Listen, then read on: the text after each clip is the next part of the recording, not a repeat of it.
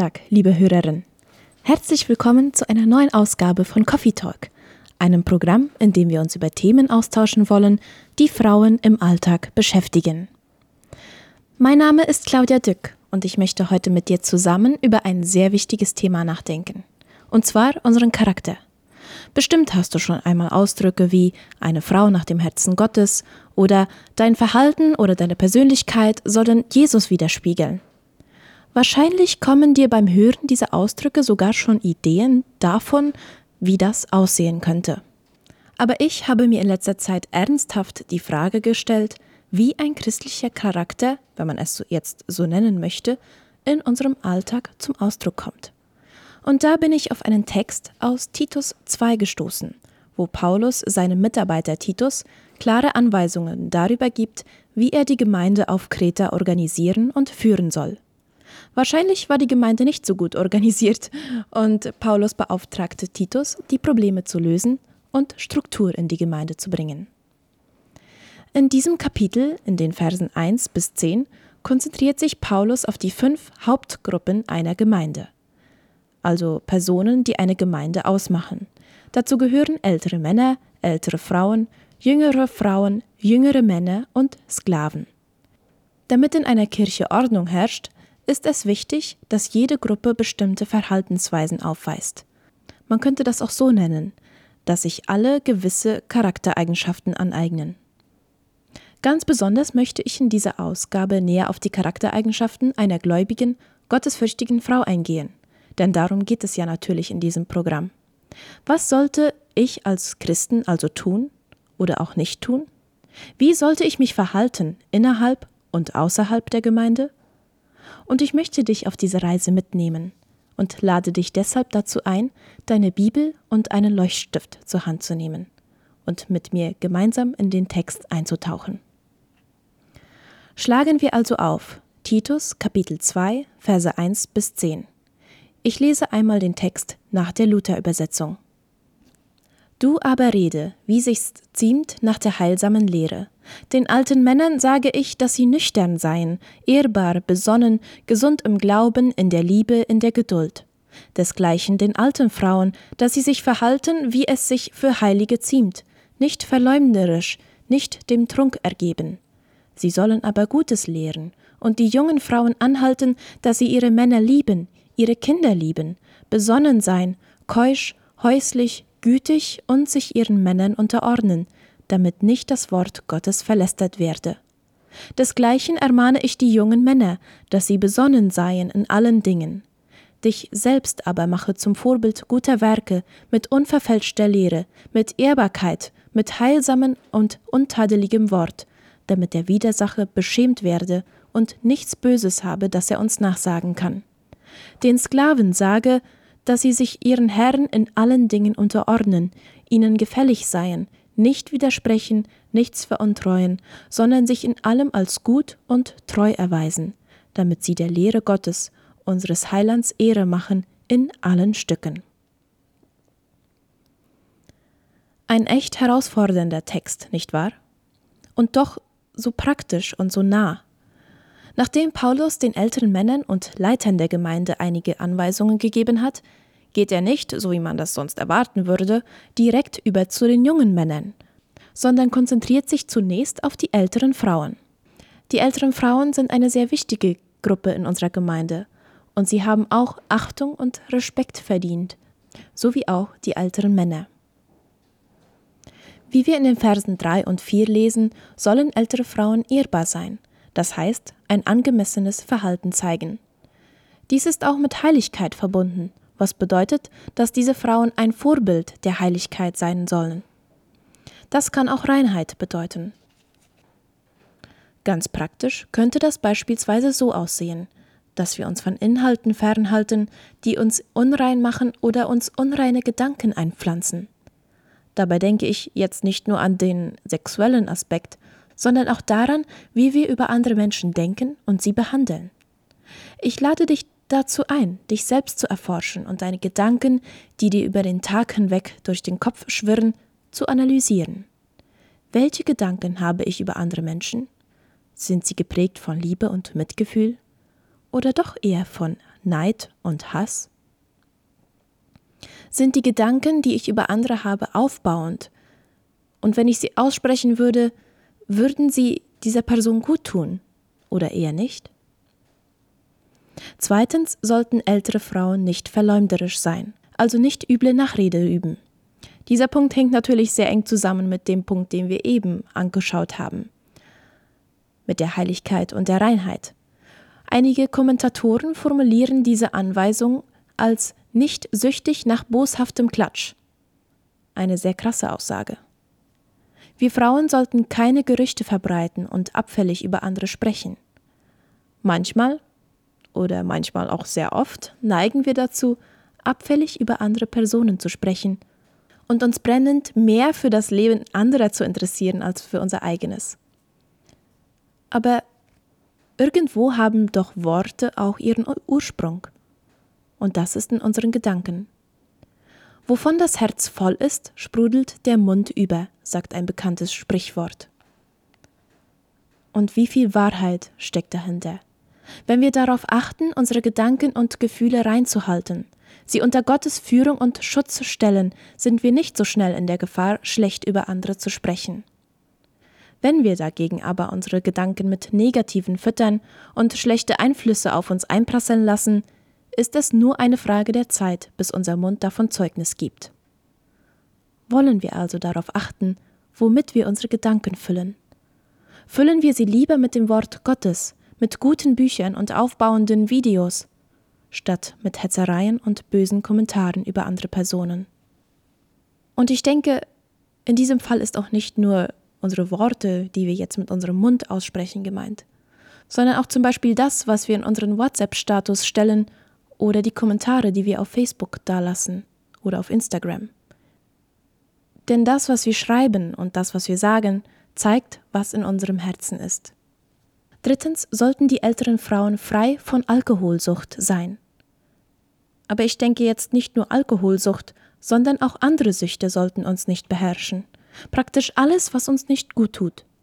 Das kann auch die Sucht nach Fastfood oder Süßem sein, oder Drogen oder das Handy ich glaube, jeder weiß selbst, mit welcher Sucht er zu kämpfen hat. Der Grund, warum besonders die Leiter und älteren Personen vor Süchten gewarnt werden, besteht, glaube ich, darin, dass sie dadurch ein schlechtes Beispiel für die Jüngeren wären und sie damit zur Sünde verleiten könnten. Danach richtet Paulus durch Titus einige Worte an die jüngeren Frauen. Es steht, dass die älteren Frauen die Jüngeren unterweisen sollen. Aber interessanterweise meint Paulus damit nicht nur, dass sie den jüngeren Frauen sozusagen alles nur vorsagen sollen, sondern der Text offenbart vielmehr, dass sie ein Beispiel sein sollen. Ihnen diese Dinge und Verhaltensweisen also vorleben sollen. Das heißt also, dass die Anweisungen in den Versen 4 und 5 nicht nur für die jüngeren Frauen bestimmt sind, sondern praktisch für alle, egal ob jung oder alt. Aber schauen wir uns einmal genauer an, wie Christinnen sich verhalten sollen. Man könnte vielleicht auch sagen, welche Tugenden sie sich aneignen sollen. Ob sie jetzt schon Mütter sind oder nicht, glaube ich, spielt in diesem Fall nicht so eine große Rolle. Die erste Tugend besteht darin, dass jüngere Frauen ihre Männer und Kinder lieben sollen. Paulus bezieht sich hier nicht auf die romantische Liebe, sondern auf eine bedingungslose Liebe, bei der sich Frauen dazu entscheiden, ihre Ehemänner zu lieben eine gehorsame und freiwillige Liebe, die auf Gottes Gebot und nicht auf der Würde ihres Mannes beruht. Das heißt, auch wenn der Mann es nach dem Besehen der Frau vielleicht nicht verdient hätte, respektiert zu werden, sollte sie ihn lieben und respektieren. Ihm seine Fehler vergeben und ihm bei allem, was er tut, eine Stütze sein. Das ist natürlich nicht immer einfach, vor allem wenn eine Ehe von Konflikten und Streitigkeiten geprägt ist. Aber die aufopfernde Liebe, von der Paulus hier spricht und die Jesus uns auch vorgelebt hat, kann nahezu alles ertragen. Und vor allem sollten wir uns vielleicht mehr der verändernden Liebe bewusst werden.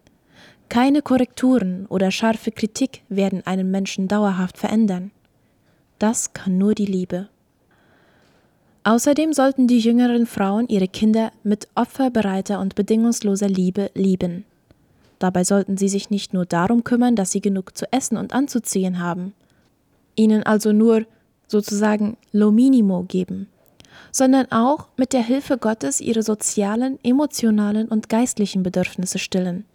Das kann zum Beispiel so aussehen, dass wir Kindern schon von ganz klein biblische Geschichten erzählen und ihnen christliche Werte auf dem Weg geben. Und dass wir ihnen zeigen und vor allem natürlich auch vorleben, wie sie am besten mit ihren Gefühlen umgehen. Wir können ihnen zeigen, dass Weinen keine Schwäche ist und Hilfe suchen keine Schande ist.